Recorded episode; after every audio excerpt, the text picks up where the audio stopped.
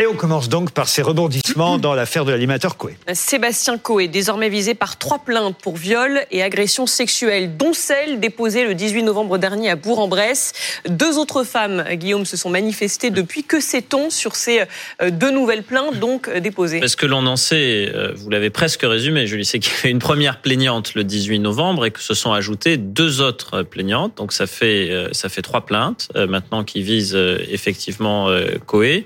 Et ce que l'on sait, c'est que le service d'enquête va, va, être un service commun, euh, puisque c'est le parquet de Paris qui, qui récupère cela, et c'est la brigade de protection des mineurs de la direction régionale de la police judiciaire parisienne qui va qui va enquêter avec des, des policiers très expérimentés euh, en son sein. Parce que pour l'une des victimes présumées, euh, ça se serait passé comme lorsqu'elle était mineure. Pour l'une, elle était mineure, effectivement, au moment des faits.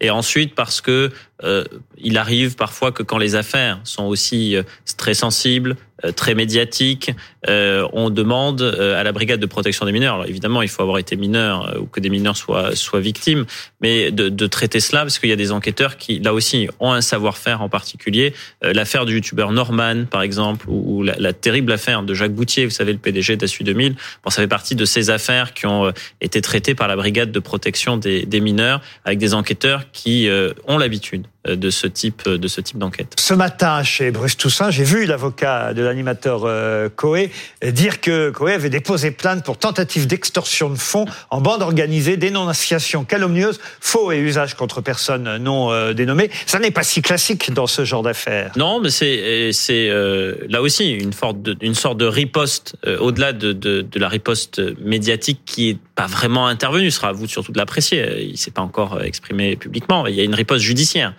donc son avocat a fait savoir, il y a eu plusieurs communiqués, que euh, il, ne, il, ne, manquerait pas de poursuivre en justice les personnes qui diffameraient euh, Coé. Et par ailleurs, il y, a, il y, a, eu effectivement les plaintes que vous signalez. Peut-être qu'on peut l'écouter justement, euh, l'avocat de Coé qui était ce matin sur BFM TV.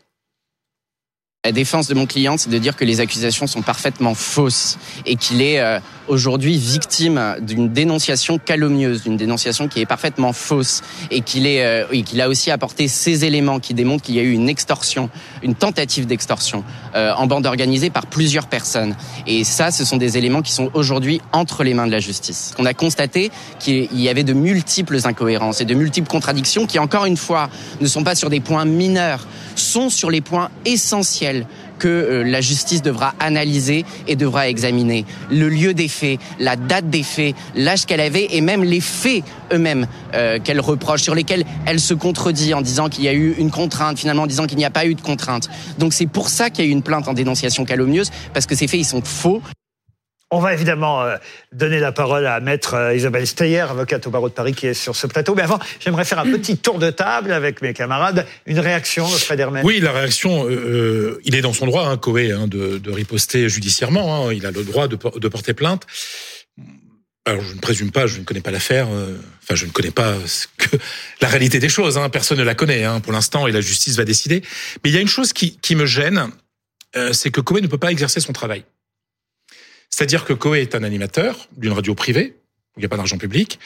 Euh, le fait d'avoir été écarté de l'antenne, de ne pas pouvoir exercer sa profession, depuis moi, depuis mercredi dernier, depuis mercredi dernier, me, me, gêne un peu. Si Coé avait été euh, boulanger ou mécanicien, ben euh, il, il, pourrait, il pourrait, il pourrait exercer son ça, travail. Vous ne le savez pas. Vous pouvez pas le présumer. C'est-à-dire que l'employeur aurait très bien pu dire dans une boulangerie que ça lui fait subir un préjudice commercial trop important oui. et que donc il écarte. Oui, mais alors on va dire dans ce cas-là, le boulanger qui est l'artisan.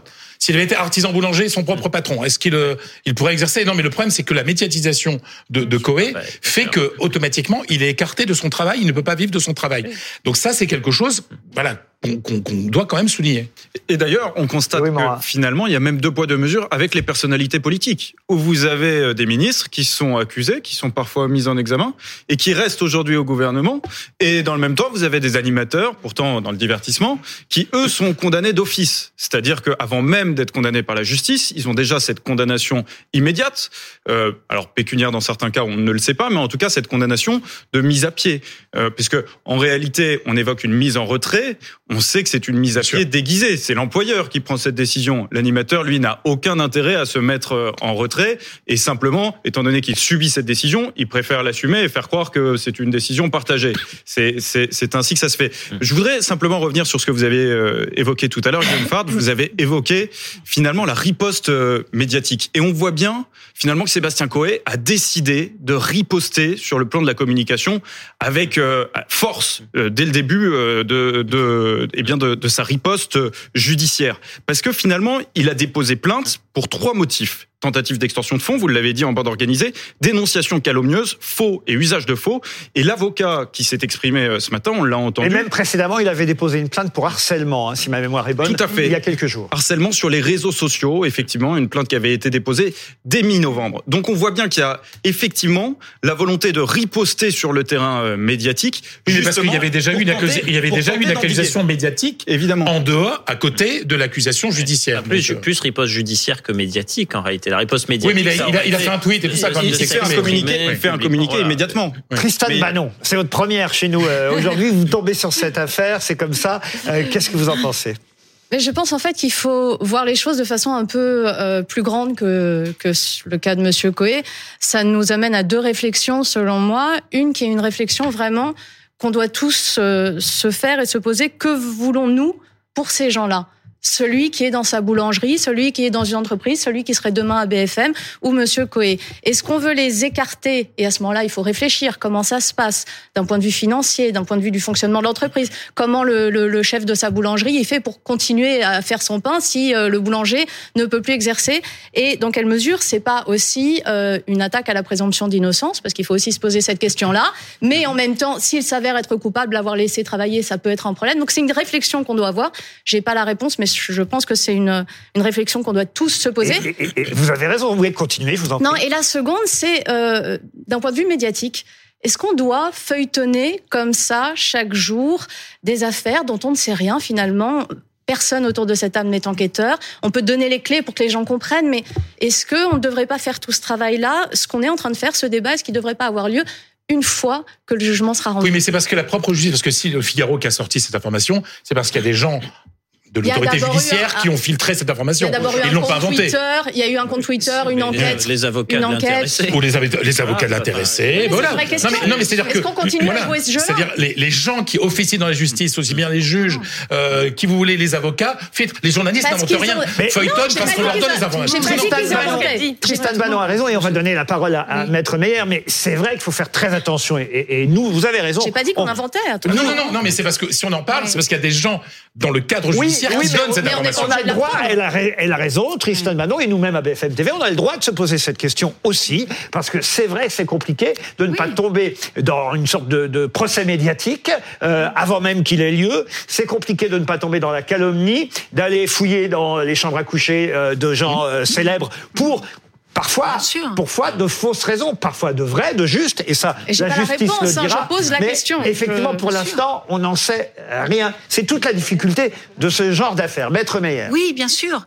Euh, mais moi, ce qui, ce qui je trouve intéressant, ce, qui, ce qui est intéressant, c'est qu'on a des, des jeunes femmes comme ça qui n'existent pas médiatiquement, et qui euh, vont décider de faire savoir qu'elles auraient été victimes, hein, j'emploie évidemment le conditionnel, euh, qui euh, sont en province, qui ne connaissent pas du tout les médias, et qui vont effectivement euh, s'emparer des médias, déposer plainte, et, et puis cette affaire va, va, rebondir.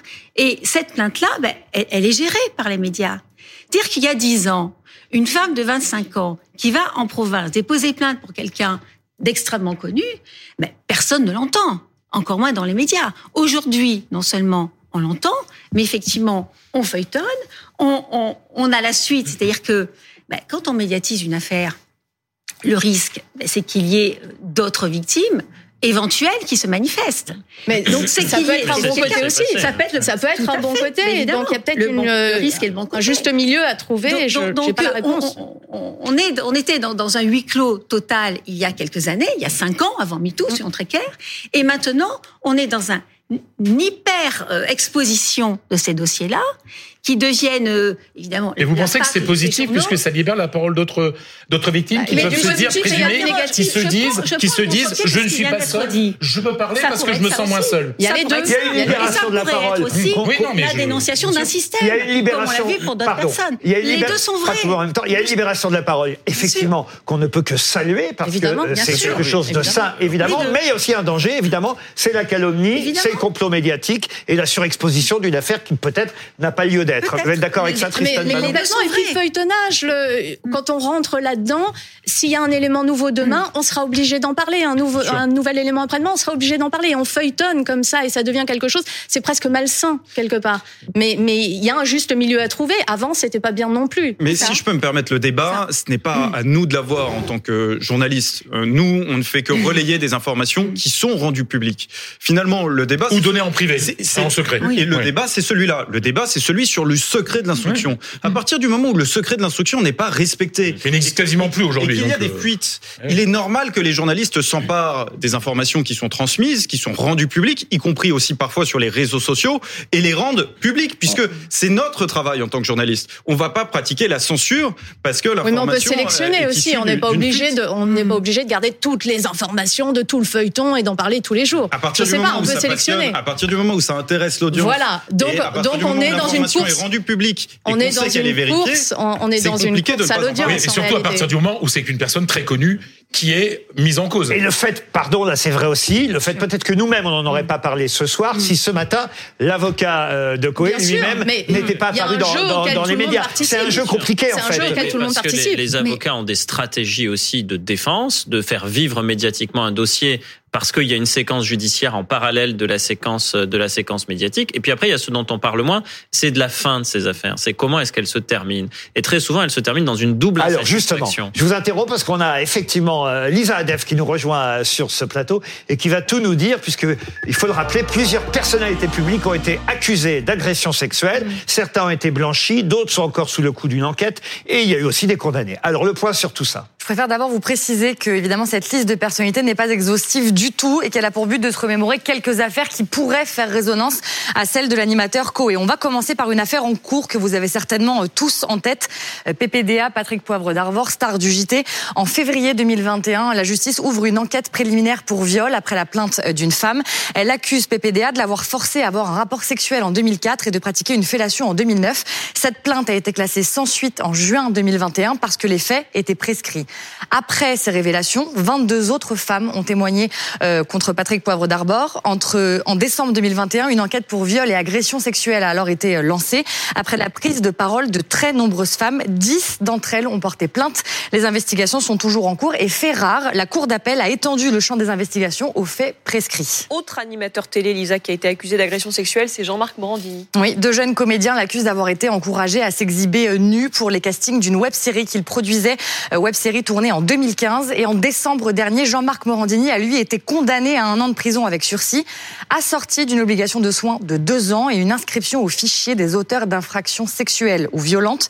D'autres ont été impliqués dans des affaires dont euh, les faits étaient prescrits. C'est le cas notamment de Nicolas Hulot. L'ancien ministre et ancien animateur télé a été visé par les plaintes de six femmes pour viol et agression sexuelle entre 1989 et 2001.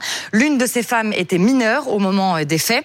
En 2021, après la diffusion d'un documentaire dans lequel ces plaignantes prenaient la parole pour raconter leurs agressions. Une enquête pour viol et agression sexuelle a alors été euh, ouverte. L'affaire a été classée sans suite parce qu'il y a justement prescription des faits. Ça a été aussi le cas de Jean-Jacques Bourdin, hein, je crois, journaliste et présentateur télé. Oui, en janvier 2022, une journaliste porte plainte contre lui pour tentative d'agression euh, sexuelle pour des faits datant euh, de 2013. Plus tard, une autre femme porte plainte pour agression sexuelle et exhibition sexuelle. L'enquête a été classée sans suite pour prescription des faits ici encore. Et pour certaines personnalité accusée, la justice manquait de preuves. L'acteur Harry Habitant, euh, star du grand écran, par exemple, en 2021, une femme avec qui Harry Habitant, je cite, entretenait une relation depuis deux mois, porte plainte contre lui euh, pour viol. Il est mis en examen et placé sous contrôle euh, judiciaire. Finalement, il est placé à sa demande sous statut de témoin assisté. La justice a estimé qu'il n'y avait pas d'indice grave ou concordant en faveur d'actes de pénétration sexuelle imposés par la violence, contrainte, menace ou surprise. L'information judiciaire a donc été été clôturé. Et d'autres ont été mis en examen mais sont restés libres. Gérard Depardieu, 13 femmes l'accusent d'actes et de propos sexuels inappropriés qui auraient été commis sur des plateaux de tournage entre 2004 et 2022. Gérard Depardieu dément. Jamais, au grand jamais, je n'ai abusé d'une femme. Il a été mis en examen en décembre 2020 pour viol et agression sexuelle, mais il est donc resté libre sans contrôle judiciaire. Philippe Cobert, comédien, a été accusé d'agression sexuelle par une ancienne militante fémène pour un viol datant de 2010. Elle avait également accusé le comédien de violence, de harcèlement et de menaces de mort. Il a déposé plusieurs plaintes depuis pour diffamation et dénonciation calomnieuse. En 2019, la plainte est classée sans suite car, écoutez, aucun élément ne permet de corroborer les déclarations de la plaignante sur l'absence de consentement et les personnes qu'elle avait désignées comme victimes ont nié euh, toute agression. En plus, cette femme qui l'accusait a été condamnée à une amende de 500 euros avec sursis pour diffamation. Donc ça, c'est quand même très important parce qu'effectivement, c'est une affaire dont on se souvient et Philippe Cobert a été euh, blanchi. Ce qui n'empêche pas, hélas, que son nom soit encore aujourd'hui dans cette longue liste. Je pense aussi à Harry Habitant. Tout ce qu'on a pu lire. on ne voit plus Harry Habitant. Lire et entendre sur Harry Habitant. Un dernier cas outre-Atlantique avec Kevin Spacey. Kevin Spacey, d'abord euh, accusé d'agression sexuelle sur trois hommes entre 2005 et 2013 quand il était directeur d'un théâtre. Plus tard, un autre homme l'accuse cette fois-ci euh, de viol. D'autres histoires bien plus anciennes émergent alors. Des attouchements sexuels, un attentat à la pudeur et une agression sexuelle. Kevin Spacey admet être un gros dragueur, je cite à nouveau, et avoir tenté des approches maladroites.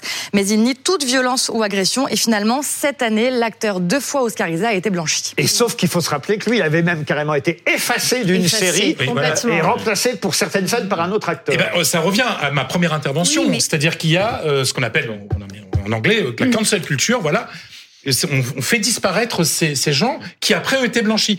Le cas d'Harry Habitant, on ne voit plus Harry Habitant. Maintenant, on a l'impression que il est en tournée, il a pris son spectacle discrètement, mais, discrètement, mais, pas de promotion, pas de promotion dans les médias, mm. par exemple pour pour pour sa tournée.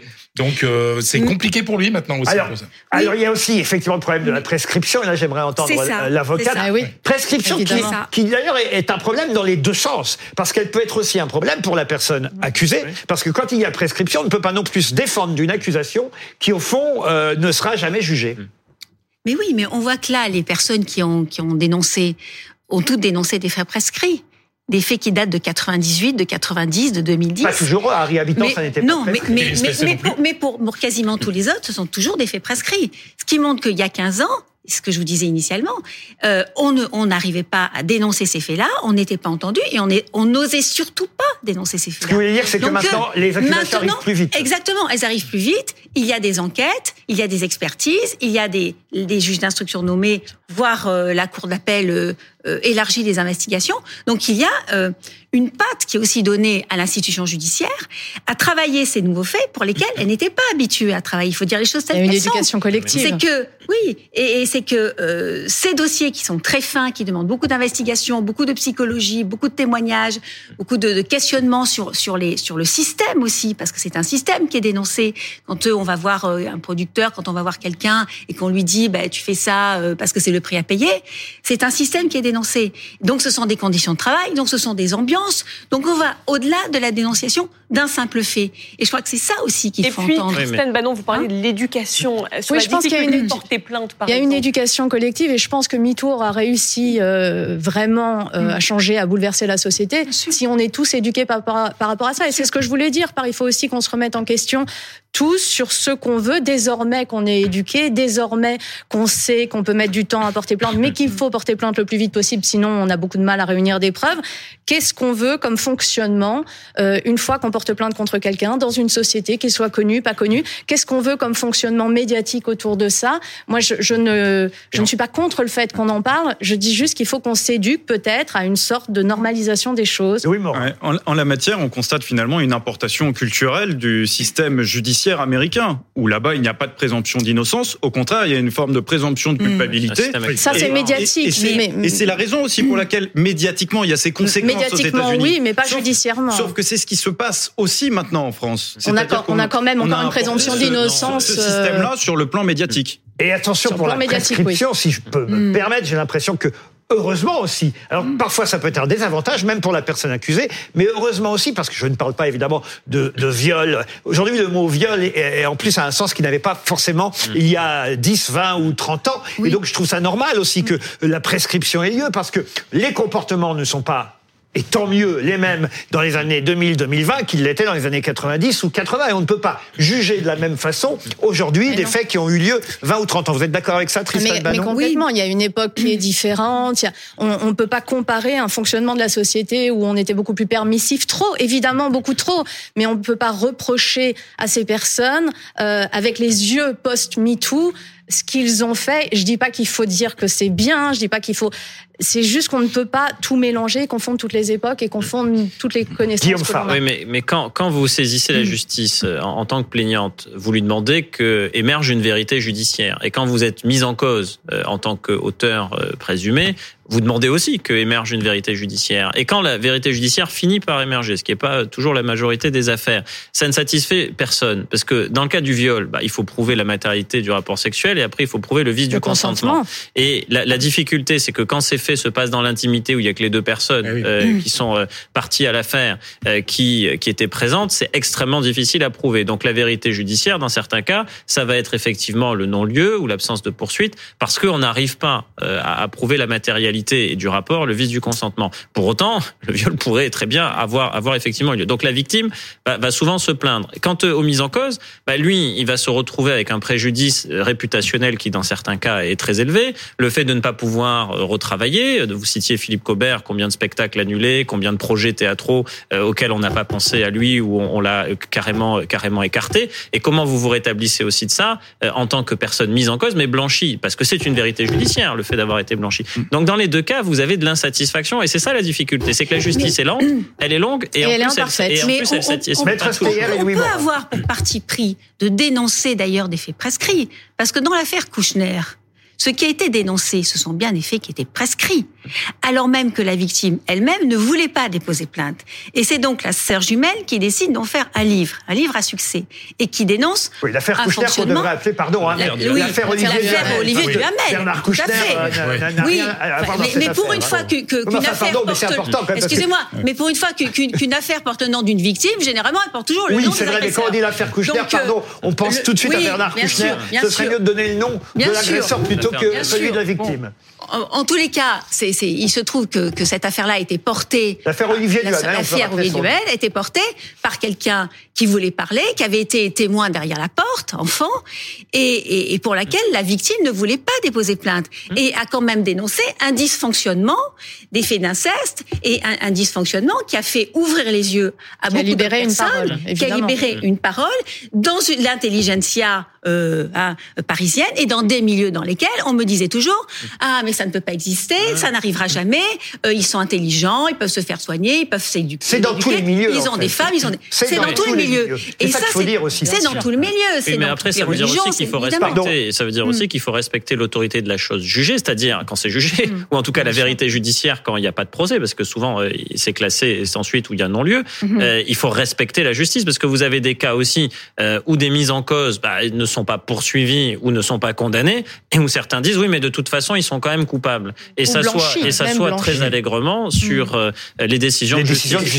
Et, la dimension médiatique, une fois que la personne est blanchie, est bien moindre par rapport à tout le processus d'accusation. Ibrahim Malouf, Ibrahim Malouf qui a été complètement blanchi. Depuis, des années, l'émergence euh, notamment du mouvement MeToo, mais pas que, hein, c'était déjà le cas avant, on constate aussi l'émergence de nombreuses plaintes euh, de victimes souvent jeunes euh, vis-à-vis de personnalités euh, publiques envers qui, qui, qui, qui de victimes qui avaient réussi à approcher des personnalités publiques et qui avaient cru à un moment donné, eh bien, y voir un mentor professionnel. Et, et, et, par la suite, il y a eu une relation sexuelle entre les deux. Et, et, et la, le, le ou la plus jeune se, se dit victime par la suite quelques quelques mois plus tard, voire quelques années plus tard, d'une emprise psychologique et donc d'un vice de consentement. C'est aussi une réalité qu'on constate euh, et que les tribunaux ont beaucoup de mal à juger parce que souvent l'emprise psychologique est pas évidente. Mais parce que c'est peut-être pas les tribunaux qui vont pouvoir répondre à ça. Alors moi, moi j'ai une,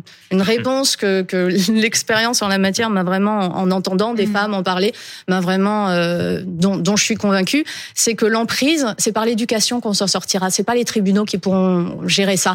Parce que à quel moment vous pouvez juger le fait que quelqu'un se sent sous emprise? C'est euh, moi, si en sortant d'ici, bon, ça ne peut pas arriver pour des questions d'orientation sexuelle, mais si Monsieur Ruquier, euh, Allez me, voilà, si Monsieur Ruquier m'amène dans un coin sombre et que je me sens obligée parce que quelque part c'est en tout cas mon patron de l'instant et puis que c'est Laurent Ruquier, à quel moment le juge va pouvoir apprécier si j'ai été consentante ou si je ne l'ai pas été, si Monsieur Ruquier m'a forcé à quoi que ce soit.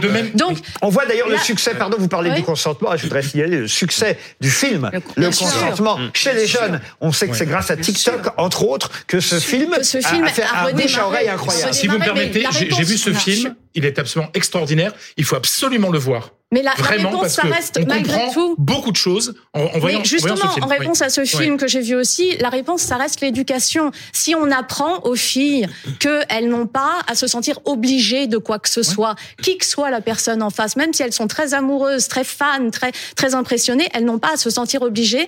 C'est comme ça qu'on va débloquer le truc, mm. parce que la justice pourra jamais régler ces affaires-là. Enfin, je, oui, mais alors comment on fait? Parce que là, c'est un sujet, le, parce qu'on voit, on voit très bien dans, dans le film Le consentement, le, comment on règle la question de la fascination en fait. Bah de l'emprise, de l'emprise. Ben oui, mais est-ce que voilà, mais est-ce que l'éducation. mais, c'est l'éducation aussi des, des, personnes, mais de, tous, de, non, mais des personnes qui peuvent provoquer cette, euh, cette admiration. Il y a aussi une part d'éthique de la part de dire attends non écoute euh, j'ai 50 ans t'as 15 ans mais il y a une non enfin, voilà, et puis, euh, et de ne pas laisser croire et de voilà, c'est des deux côtés oui évidemment. Parce que c'est c'est quand même le cas dans l'affaire Coé hein, c'est des victimes jeunes qui étaient fascinées par la star.